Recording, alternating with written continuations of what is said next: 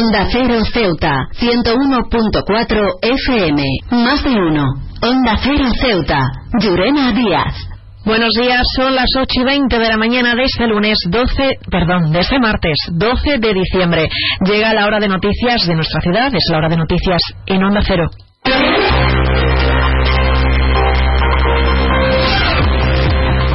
Y comenzamos, como siempre, nuestro informativo conociendo la previsión meteorológica. Según apunta la Agencia Estatal de Meteorología, para la jornada de hoy tendremos cielos despejados.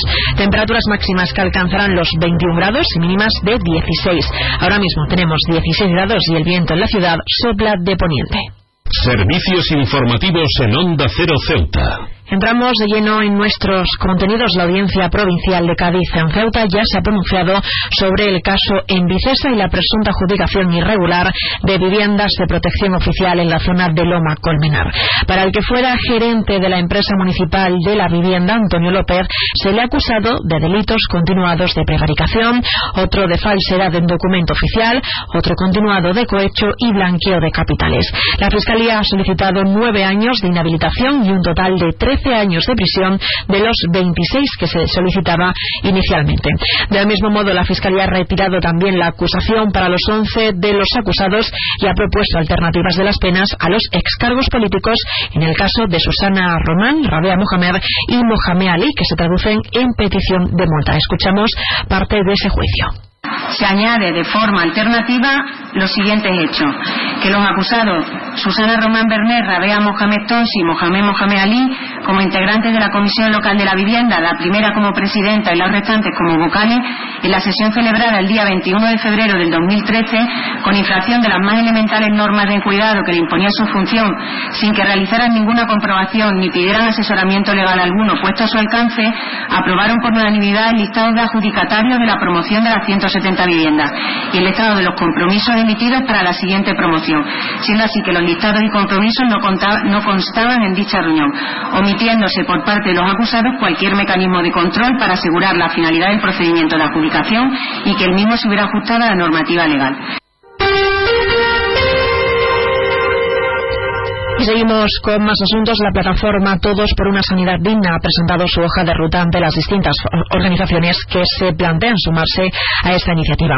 ACFEP, Comisiones Obreras o Ceuta ya son algunas de las casi 60 ya adheridas y esta nueva entidad pretende hacer presión para que el Gobierno actúe en la situación de bloqueo sanitario que está padeciendo Ceuta y para ello plantea manifestarse en los próximos días. Lo ha comunicado el presidente vecinal de la Asociación de Vecinos de la Barriada del Príncipe Abdelmalik Mohamed. Estamos pensando en próximamente hacer una, manifestación, próximamente estamos hablando entre una o dos semanas antes de las Navidades, como, digamos, como algo simbólico y que enseñe a los políticos que la ciudadanía, que salga la ciudadanía a la calle y decirle a los políticos que hay que hablar de este tema porque es algo bastante serio y con la, con la sanidad no se juega.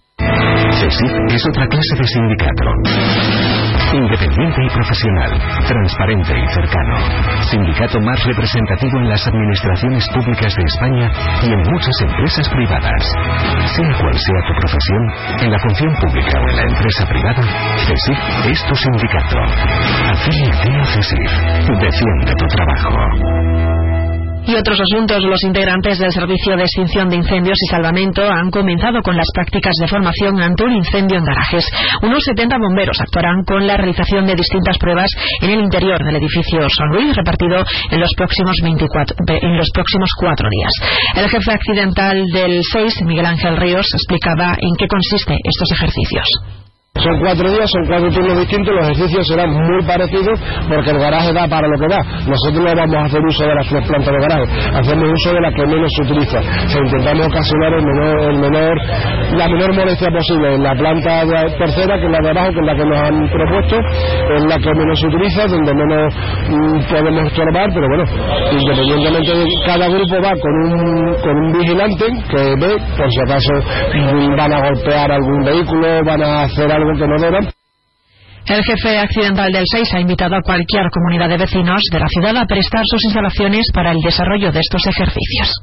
Invitamos a cualquier comunidad de propietarios con garaje a que se persone, a que llame por teléfono al servicio de bomberos para incluirlo en nuestro plan de formación.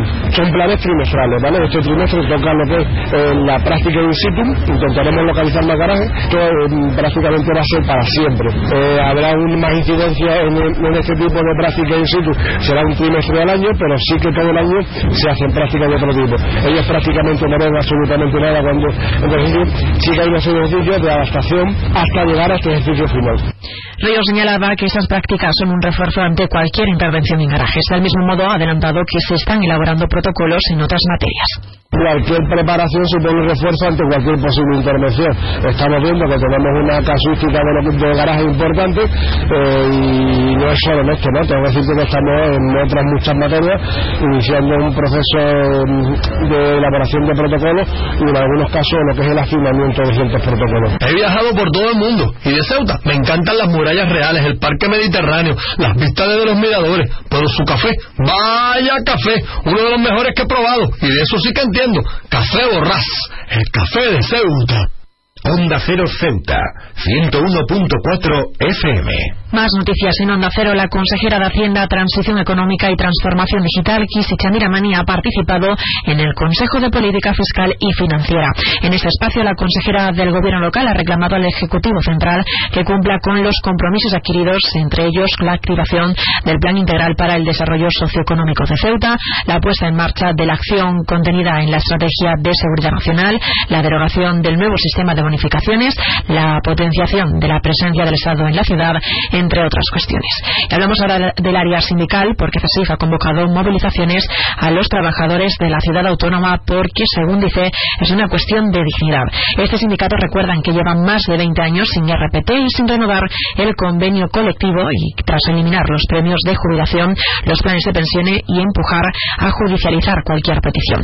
CESIF también ha lamentado la subida de los sueldos de los políticos ceutíes. Y un apunte más. La ciudad ha reunido ya a las entidades responsables para preparar el dispositivo para las cabalgatas navideñas.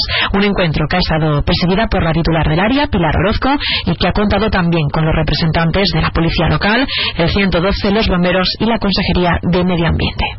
¿Sabes qué hace más ilusión que un? Con su olor a nuevo, su brillo de nuevo y su mira mi mini nuevo. Un concesionario nuevo lleno de minis nuevos. Ven a Mini Borras Motor, en Avenida España. Un nuevo concesionario Mini en Ceuta. Con su olor a nuevo, su brillo nuevo.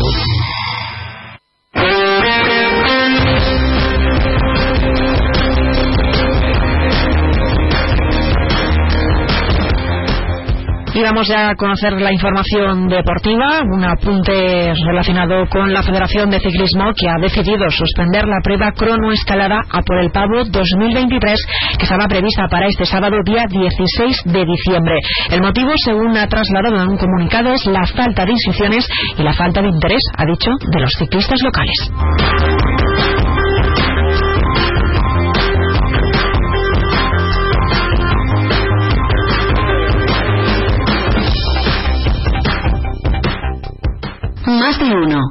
Onda Cero Ceuta. Llurena Díaz.